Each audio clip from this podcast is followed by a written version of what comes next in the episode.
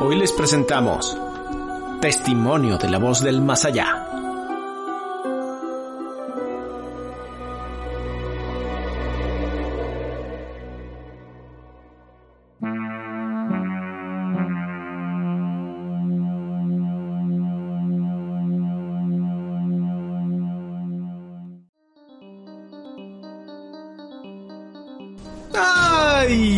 Estas historias me encantan. Por su culpa no voy a poder dormir. Ya saben que las, las historias de la voz del más allá ponen los pelos de punta. Pero bueno, agárrense, apaguen las luces, suban el volumen y a escuchar. Hola a todos, pues esta vez me tocó a mí contar uno de los testimonios y es una de las cosas que sí sufrido alguna vez en la vida. Vamos a imaginar la época. Había pasado poco antes el terremoto de México, el terremoto del 85. Y después de eso entré a un grupo de socorristas, empecé a entrenarme y ya para las partes finales del entrenamiento, lo que hacían era llevarnos a hacer un campamento en Tepoztlán. Sí, donde está el mágico Teposteco, pirámide en la cima de una montaña, pescas energía, pueblo lleno de brujas similares y o conexas. Para los que no saben, es una parte de la Ciudad de México, bueno, saliendo de la Ciudad de México, que se dice que es una zona mágica. Se ven muchos avistamientos de ovnis, se, escu- se saben muchas cosas de ese lugar. Es como yendo hacia Cuernavaca. Ajá. Y pues bueno, nos vamos al campamento. Ya habíamos tenido algunos avisos como que en el lugar había cosas raras y una de las cosas que nos dijeron los mayores fue no coman ni acepten nada de nadie en el pueblo bajo ninguna razón. Bueno, ¿Cocinan muy feo o es precisamente por el detallito de que todo ahí es inseguro? ¿Quién sabe con qué te estás topando? Ah, ok. Entonces bajamos, llegamos una tarde noche y mira qué hermoso recibimiento. Lo primero, primero que vimos al bajar fue una barda derruida, la luna estaba llena, Ah, y aparte los llevan de noche. llegamos de noche. Pero estaba la barda derruida esta que te comento. ¿Y a qué crees que daba la barda? Pues ni más ni menos que al cementerio. Unos de esos como hermosos humos saliendo por entre las tumbas. No me preguntes qué tipo de neblina era porque no tengo la menor idea hasta la fecha. Y a lo lejos el aullido de un animal. Y dice uno, chispas. ¿A dónde demonios me metí? Era un entrenamiento. En serio. Cabe mencionar que mi hermano también estaba en el mismo entrenamiento. Mi hermano es un año menor que yo. Y en el puro camino se empezó a poner mal. Y cuando más nos acercamos al lugar, peor, peor, peor, peor. Bueno, cuando llegamos ahí, mi hermano ya estaba súper mal. Tanto así que lo tuvieron que regresar en ambulancia a la ciudad de México.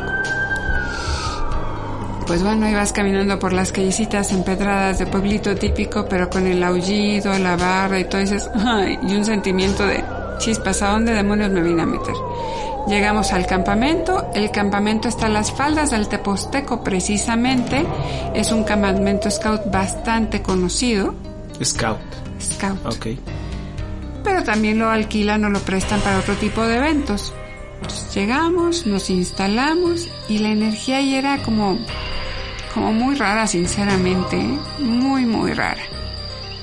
Y pasaron muchas cosas que les puedo contar en otras ocasiones, pero aquí el meollo de la historia es que, por ejemplo, yo hice la prueba y dije, ¿a que puedo pasar corriendo por aquí? Que era un declive, o sea, no era una zona recta, sino un declive de piedras, árboles, que a que puedo pasar corriendo por aquí sin golpearme con nada. Y dices, ay, ¿eso qué chiste tiene? ¿Pero Sí, que eso te nació o era parte de las pruebas? Fue una prueba que yo hice.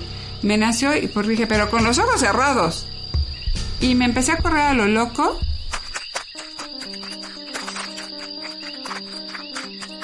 No me tropecé, era como si estuviera viendo, no me rasguñé, no me tocó una sola rama, no me atravesé con ninguna piedrita, no me caí y de veras pasé por una parte que mínimo me debe haber ido de boca un par de veces o estrellado contra uno o dos árboles. No dices... "¿A Y qué?". de noche. Y de noche. Y, estaban tus compañeros ahí. Y con los ojos cerrados. No, de repente nos separábamos y yo medio chiflada mm, me separaba de todos. Pues esto está muy raro, como que aquí hay una energía extraña.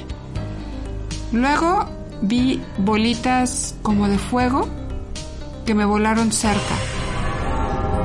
pero si eran bolitas de fuego como de unos 2-3 centímetros de diámetro y como que te rodeaban y seguían su camino. Sí, no hablamos de fuegos fatus ni nada de eso. No, no, no, ni eran luciérnagas. ¿eh? Si conozco las luciérnagas, las he tomado en fresquitos y no eran luciérnagas. No, aquí, aquí debe pasar. Pero bueno, no pasa nada. Se siente raro, pero, pero no pasa nada. Pero me siento fuerte, pero quién sabe. Pero chispas, ¿cómo estará mi hermano? No sabía nada, pero sabía que iba seguro ir de regreso a casa. Y dicen, es hora de irnos a cenar. Si llegas a la como cocina de campamento, era una, pues como una cabaña, yo creo, con mesas largas, o sea que tenían las bancas corridas, las mesas corridas, y todos nos íbamos a sentar ahí juntos. Eso quiere decir que no estaba yo con menos de 30 o 40 personas, mínimo. Pero en realidad éramos más. Y de repente empiezo a tener una sensación así como de, de molestia, de incomodidad, de miedo, de, de algo extraño empiezas a voltear como a ver qué está pasando, de dónde tengo este sentimiento. Yo, yo he sido sensible desde siempre, pero me entró un sentimiento extraño. Yo todavía no conocía bien todas estas cosas y aunque sí las vivía, no le daba más importancia o no daba vueltas. Y de repente vi que se empezaba a acercar una persona que venía como de la parte boscosita, digamos, hacia donde estábamos nosotros. Pero se sentía que era una persona fea. Si tú puedes percibir a una persona desde lejos, creo que todos lo podemos hacer se sentía alguien malo, feo. La parte que empezó a causar miedito fue cuando la persona empezó a atravesar piedras y árboles. O sea que no estaba viva y no era del todo material esa persona. Cuando veo esto realmente me estaba empezando a poner sumamente nerviosa y además yo volteaba a los lados a ver quién más estaba viendo esto. Nadie, o sea, todos estaban como sin nada. Yo así como, hey, allá, eh, Vean, vean. Ni quien se inmutara, ni quien viera a nadie, ni quien nadie. Yo sabía que varios de los chicos ahí eran sensibles. ¿No? Ese día fueron insensibles. Nadie veía absolutamente nada. Y empezó a crecer mi ansiedad y empezó a crecer mi miedo y empecé a sentirme cada vez peor y más presionada porque yo sabía que lo que fuera eso iba por mí. Porque nadie más lo podía ver más que yo. La descripción de este personaje era una persona de tez muy blanca, bueno, estaba muy pálido, sin embargo se veía moratado, cabello rojizo, los ojos saltones y la cara como abierta de un lado, como una herida hecha con algún instrumento punzo cortante, con un odio en el corazón y en el alma espantoso y yo veía que cada vez se acercaba más y se acercaba más y te juro que yo volteaba a ver a los demás buscando apoyo lo menos moral de no estoy loca y nadie. Y ya ya la cosa esta estaba más cerca y yo lo veía ya estaba, ¿qué será? Unos dos, tres metros de distancia. O sea, yo estaba a punto de llegar a la pedazo de cabaña donde estábamos nosotros y pasar, porque yo sabía que nada lo iba a detener. O sea, no importaba que hubiera una barra y estuviéramos arriba iba a pasar y me iba a atacar y me iba a quedar yo ahí y nadie iba a saber qué demonios me había pasado. Genial. Pues así que te encomiendas a lo que crees. Yo soy católica, me encomendé a Dios y por el otro lado crucé la pierna del otro lado de la banca para salir corriendo y decir cuando menos a ver hasta dónde llego y mientras logro alguna otra estratagema para salvarme de lo que está pasando la ansiedad, sí, el corazón de pum, pum, pum, pum, pum, el miedo, y ya sabes, el vellito erizado, el pánico, y que nadie veía nada, me daba todavía más horror. En el momento que me iba a parar para correr, se sumó. Me regresó el corazón al cuerpo, me senté a cenar, dije, ¿qué pasó aquí? Y tengo que estar atenta en este lugar. Pasaron muchas cosas más en el lugar, pero aquí la parte interesante es cuando regresé a la ciudad, no todo lo demás que pasó. Llegó, obviamente, yo sabía ya que mi hermano estaba bien porque me avisaron cuando había llegado a la casa, y había yo hablado con mi mamá y todo el show. Y mi hermano me dijo en cuanto regresé que era eso que iba por ti. Dije, ¿eh? Sí, me dice, yo iba en la ambulancia y de repente empecé a sentir miedo y estrés y, y a ponerme muy nervioso y en eso lo vi me describió el mismo personaje y me dijo, iba por ti.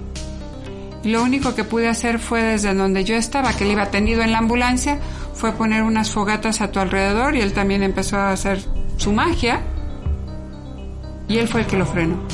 A final de cuentas, el que me salvó en esa ocasión, y se lo voy a agradecer eternamente, fue mi querido hermano. Pero no fue lo único que pasó en ese campamento. No, no, pasaron muchas cosas más. En ese campamento pasaron muchas cosas más. Lo único que te puedo decir es que cuando regresé a la ciudad del campamento, llegué, entré, di dos pasos en casa, me caí al piso, me estaba yo asfixiando sin poder respirar de la nada, con un dolor muy intenso y mamá no sabía qué hacer. En ese momento trató de localizar a, un amigo que era parte brujo, parte osteópata, parte mil cosas. Cinco minutos después estaba tocando la puerta Francisco. Le dijo a mamá, ¿qué pasa que me necesitas con esta urgencia? Cabe notar que nunca habló con él por teléfono, ¿eh? Y no existían los celulares. Déjame ver. ¿De dónde viene? Ah, de Tepoztlán. Mm, permíteme. Empezó a hacer un par de movimientos me botó las costillas. Tenía yo las costillas sumidas sobre el pulmón y eso no me pedía, permitía respirar. Otros dos movimientos y me botó el cráneo. Tenía yo medio cráneo sumido. Eso no le pasa a los adultos, bueno, ni a los jovencitos. Eso todo te pasa de bebé. Y le dijo, pásale un huevo. Primero mamá se carcajeó. Pregúntenle ahora, ¿no? Pero pero en ese momento se carcajeó y dijo, no, no, fue mucha energía y estuvo expuesta a algo muy fuerte y muy peligroso. No es un buen lugar para ir. Y aquí se termina esta historia, don Calaca. Ah, el relato era del campamento y nos quieres hacer tres partes de campamento. Dos nada más, don Calaca. Porque yo quiero ir la otra. Ok, solo porque tú lo pides. Sí, que sea completo el relato. Bueno, se acabó, me gradué como socorrista, pasaron mil cosas en ese tiempo y para el siguiente año yo ya estaba siendo parte del equipo de entrenamiento de los nuevos reclutas. Ya íbamos de nuevo al campamento, que en esa edad, ¿verdad? Mi hermano, por supuesto. Tú ya sabías. Y aún así, dijiste sí voy. No, yo tenía que ir, tenía la obligación de ir. Yo era parte del equipo de entrenamiento de los chavos nuevos. Mi hermano, por supuesto, dijo, ahí te diviertes mucho, ahí te ves, yo no me paro ahí. ¿No fue su obligación? No, él no estaba en ese equipo. Ah, ok. Él nada más se quedó en socorrista. Yo todavía seguía ahí metida en más allá. Llegamos, esta vez la llegada fue normal, no pasó nada. Se hace una fogata de bienvenida llegando. Están, nos preparan unas cosas y yo mientras me fui a sentar enfrente del Teposteco. ¿A quién demonios se le ocurre se enfrentar enfrente del Teposteco? A mí. A mí. Porque me empecé a sentir muy mal, muy, muy nerviosa, muy incómoda estando rodeada de los demás. Y ahí voy enfrente del Teposteco. Claro, para ese entonces ya tenía más armas para defenderme, ya, ya conocía más cosas. Y estaba yo ahí sentada meditando acerca del universo, cuando de repente empiezo a ver una serie de sombras amorfas de diferentes tamaños, negras, algunas sí tenían forma medio humanoide, otras no, que empezaban a bajar de la montaña. dices, bueno, pues la montaña no estaba tan cerca, efectivamente no estaba tan cerca, pero yo las veía bajar. Pero era de noche igual, ¿cómo te les gustaba tener los campamentos así? Sí, sí, nos encantaba llegar de noche y fastidiar al prójimo. Se empecé a ver esas cosas y se empezaron a acercar y cada vez se acercaban más a donde yo estaba y cada vez se acercaban más y más y más y más y la tensión empezaba a crecer, a crecer, a crecer y yo no sabía qué hacer y de repente oigo que me empiezan a hablar. Tomen aire y dices, chispas, estoy oyéndolo pero no lo oigo en mis oídos, lo estoy oyendo en mi cabeza. Ven, vamos, sube, regresa con nosotros. Vas a aprender cosas que nadie sabe. Vas a tener el poder. Te vamos a enseñar. ¿Eh? La tentación no era tan grande. No era ese ofrecimiento ni de poder ni de conocimiento. Era esa ansiedad que causaba la cercanía de esos seres lo que me estaba volviendo loca. Porque cada vez era más cerca y más cerca. Además yo sabía conscientemente que si iba, jamás iba a regresar. Y nunca iban a encontrar mi cuerpo y nunca iba a aparecer sea que yo sabía que no, no le iba a contar y aún así era ándale, y ya las tenía... Entonces no era para aprender. Pues no sé exactamente qué iba a pasar. O sea, yo como lo que soy ahora iba a dejar de existir. Tal vez seguiría existiendo, pero no en este plan en el que buscamos ayudar a otros, sino en el contrario. Pero ya no iba a volver a aparecer el ser humano que tú conoces ahorita. Ni en ese entonces. Y la tentación no era tentación de veras de ir a conocer, me estaban ofreciendo el universo. Era una sensación abrumadora de, de miedo, de angustia, de déjenme, de quiero correr, pero no puedo, pero muy rara. Llegó un momento de que dije, ya, voy. Qué, estúpida eres, pues sí, qué estúpida. Cuando iba a dar el primer paso y tenía las cosas esas como a medio metro de distancia, yo creo, o sea, están súper cerca, pero sí escondiéndose como entre las ramas y los arbustos y... En el momento que me paré iba a dar el primer paso, oigo una voz. ¿A dónde vas? Volteo y a mi derecha vi un chavito como de 13 años aproximadamente. ¿Y de dónde salió? Ese sí me espantó. Yo pues a ningún lado. O sea, la respuesta lógica es decir, ¿está loca? A ningún lado. ¿Por qué estás aquí sola? No es bueno que estés aquí sin tus amigos. Tienes que regresar con ellos. me sacó mucho de onda entonces yo tenía un ojo al gato y otro al garabato. En un lado veía al chico con el que estaba platicando, que me decía que no, y me empecé a calmar, a calmar, a relajar, a calmar. Y del otro veía las sombras que se empezaron a alejar. Y a ir, y a ir. Ya cuando estaban a cierta distancia me tomó del brazo, me dijo, vámonos, no debes de estar aquí. Vámonos. Me encaminó hacia la fogata y en el camino yo fui platicando con él era un chico, era scout. ¿A quién le extraña ver un scout en un campamento scout? A nadie. Lo curioso es que cuando hacíamos estas cosas no había scouts en el lugar, ¿no? Claro, nadie lo piensa en ese momento. Y me dijo que se llamaba Juan Carlos. Vivía en satélite, en uno de los circuitos. Me dijo su dirección completa. Me dio su teléfono. Nunca jamás me he podido volver a acordar y lo he intentado bajo muchos medios y jamás lo he logrado. Llegué a donde estaban los demás en la fogata, corrió a abrazarme uno de los amigos y me dijo, ¿qué te pasa? Y ya le conté la experiencia, que había estado enfrente del teposteco y las sombras y que había llegado el chavito y que me había llevado y me dijo, no, no, no, o sea, a ver, ¿qué te pasa? Tú venías hablando sola, parecías loca. Le dije, no, no, es que yo venía con... Ya no había niño. Se había esfumado en la nada. Además te lo notaron en la cara, ¿vale? Algo me notó, me dijo, venías mal. Aparte este chico sí es de los que era sensible y me dijo, es que tú, no, tú venías mal y venías hablando sola. Le dije, no, yo no venía hablando sola, yo venía hablando con un chico de estas características. Dijo, venía sola, me preocupaste mucho. No, no, no, para acá, ya me abrazó y ya no me soltó y así como que me puso en medio de dos o tres y tú aquí te quedas. Que yo, bueno, no, esto está muy raro. Pasó, volvieron a pasar cosas extrañas, volví a regresar con costillas sumidas, la vez anterior también había regresado con un hombro dislocado con el que cargué cosas hasta de 150 kilos junto con otros y nunca y pude cargarlas. O sea, proezas que no eran lógicas ni comunes. Encontramos pedazos de cosas feas por ahí que parecían restos de ofrendas o sacrificios incluso. Sí, sí, muy desagradable. Entonces no, no fue, otra vez no fue un viaje placentero en ese sentido, pasaban muchas cosas. De un lado había mucha energía buena o podías pescar mucho poder del lugar, pero por el otro lado no. Y tú dices, ahí se acaban las historias. Pues sí y no. Después de esto hablé con otro querido amigo que conocía al dueño del lugar y le dije, yo necesito que me cuentes algo, necesito que me averigües un par de historias. Le conté estas dos historias y tiempo después me habló por teléfono, ah no, lo vi, me dijo, nunca jamás quiero volver a verte. Ya para que uno de tus amigos te diga, nunca jamás quiero volver a verte, es que ya te metiste en bronca. decir que no es tu amigo. o que ya estás metido en una bronca más grande de la que tú calculas. Le dije, bueno, que no quieres volver a verme, está bien, pero dime qué fue lo que te dijeron. Dijo, bueno, los dos personajes existen, son reales. El primero, los que lo han visto, no han vivido para contarlo más de una vez. Están todos muertos y enterrados. Y la descripción es exactamente la misma. Existió. Era un brujo, vivía aquí, pero un brujo desgraciadito y fastidiaba mucho a los vecinos y a mucha gente hasta que se cansaron de él y lo lincharon. Ciertamente con un trinche le abrieron la cara. Los ojos le quedaron saltones después de que quedó ahorcado. Entonces todo coincidía perfectamente con mi descripción.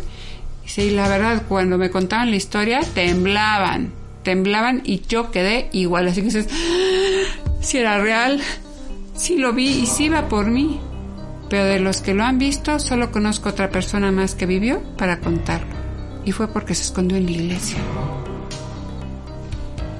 El segundo, Juan Carlos, a quien le estaré también eternamente agradecida, murió ahí. Era un scout. Era un chico de 13 años y tuvo un pequeño, bueno, no fue tan pequeño, tuvo un accidente y se quedó ahí. Él de alguna forma eligió quedarse para ayudar a otros y cuidarlos. Sí, es un lugar tan peligroso y tan lleno de esas cosas, qué bueno que se quedó. Pero yo siempre he creído que él quería que yo pudiera decirle a sus papás que, estaba bien.